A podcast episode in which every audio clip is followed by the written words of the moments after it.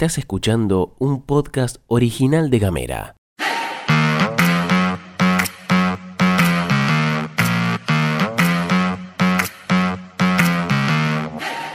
Hoy es lunes 24 de abril y tengo varias cosas para contarte. Bienvenida, bienvenido a la pastilla de Gamera. En casa, En Ushuaia. en camino, En Tolwyn. en tu celu, En Río Grande. en 7 En minutos. toda la Argentina. Estas son las noticias para arrancar la jornada.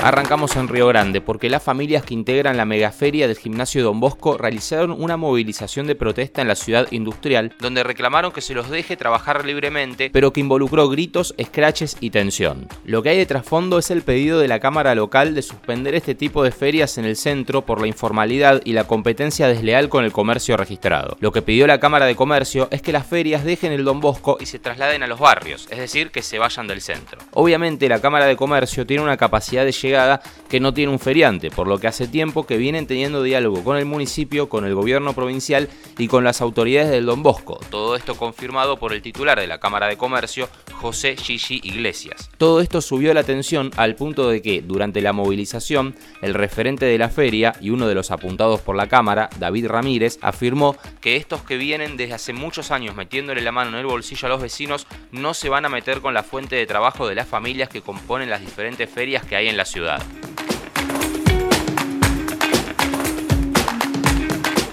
Desde la organización Greenpeace manifestaron hace unos días su rechazo al proyecto Fénix, encarado en Tierra del Fuego por Total Energies en la cuenca marina austral, cuestionando que la evaluación de impacto ambiental de este proyecto no considera el impacto en el cambio climático. Lo que planteó Greenpeace es que el famoso estudio de impacto ambiental realizado en la zona, irónicamente, contempla solo el impacto de emisiones en caso de una fuga, pero no considera las emisiones de la quema de los 10 millones de metros cúbicos de gas por día que promete extraer. Este proyecto Fénix implica una ampliación de infraestructura fósil con una vida estimada de explotación de 20 años.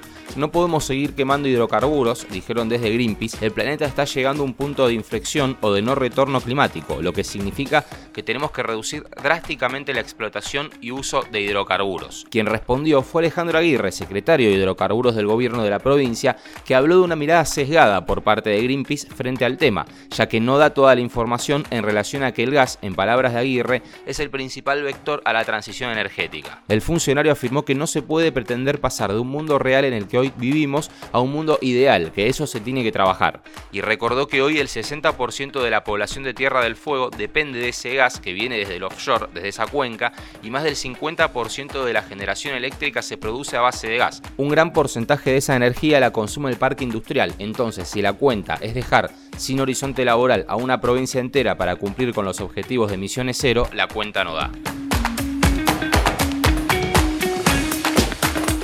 Y vamos a hablar de deportes en la pastilla de gamera de la mano de Cime Gutiérrez. Muy pero muy buenos días, ¿cómo estás? ¿Cómo te va? Espero que muy bien estés arrancando este comienzo de semana. Y tuvimos un fin de semana muy pero muy interesante. La Argentina, la sub-17, cayó en el clásico frente a Brasil, pero dejando una muy pero muy buena impresión. Además, de, recordemos, ¿no? De ya haber clasificado a la próxima cita mundialista. Argentina mostró una gran reacción, pero en el clásico sudamericano perdió 3 a 2 con Brasil en el cierre de su participación en este sudamericano sub-17.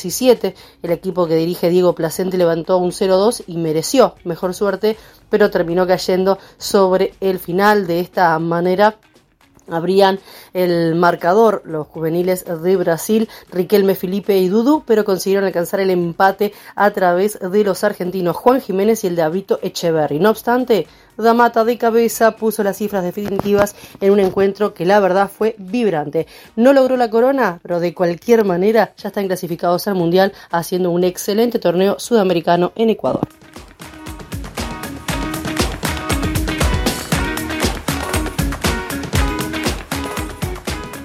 Vamos con la última provincial antes de avanzar, porque en Río Grande, según se informó oficialmente desde Gendarmería Nacional Argentina, a raíz de una denuncia y después de meses de investigación, se confirmó que en varios domicilios estaba cometiendo el delito de trata de personas. En un operativo se allanó entonces tres domicilios durante este fin de semana, donde se logró rescatar a siete víctimas de trata para explotación sexual, todas ellas mayores de edad que fueron trasladadas a la Comisaría de Género y Familia para recibir la contención. Sumado a esto, se llevó adelante la detención de una persona involucrada en el hecho delictivo, así como también secuestraron dispositivos tecnológicos, dinero en efectivo y documentación de interés para la causa. Obviamente siempre está bien recordar que para recibir información, solicitar asistencia y denunciar casos de trata de personas se encuentra disponible la línea 145. Es gratuita nacional y brinda contención y acompañamiento las 24 horas del día todo el año.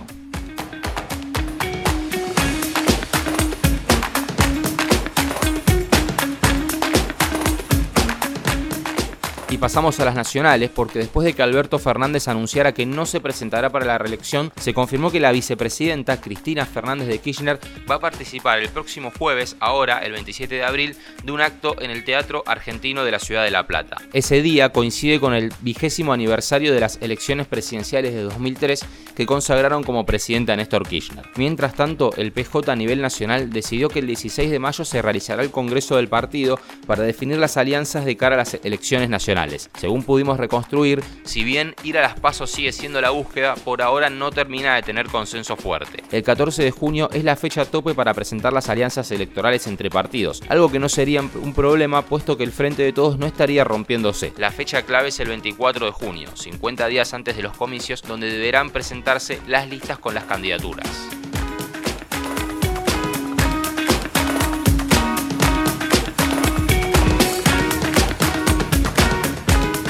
La última es una que viene llamando la atención. En un relevamiento de la aduana se pudo verificar que, en el marco de las operaciones de importación de productos desde China, se ve como, en muchísimos casos, se ha dejado de lado el dólar para hacer los negocios en yuanes. El informe del organismo dependiente de la FIP se da luego de las inspecciones e intimaciones efectuadas a empresas que realizaron importaciones de mercadería desde China, pero que las refacturaron desde Uruguay y Europa, las famosas maniobras de evasión. Las inspecciones de la Dirección General de Aduana apuntan a las maniobras de sobrefacturación de importaciones que algunas empresas realizan para hacerse de dólares en el exterior. Ahora bien, desde que estas inspecciones se pusieron en marcha, se multiplicó casi 8 veces el pedido de importación en yuanes al punto de que solo en lo que va de abril se autorizaron importaciones en la moneda china por el equivalente a 217 millones de dólares contra los 29 millones de dólares que se hacían en enero.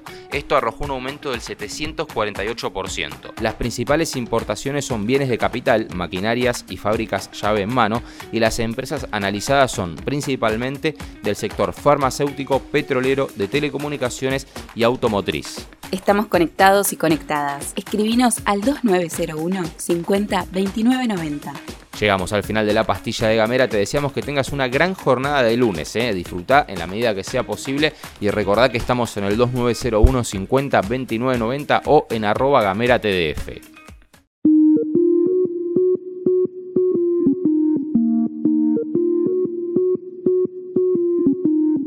Estás escuchando un podcast original de Gamera.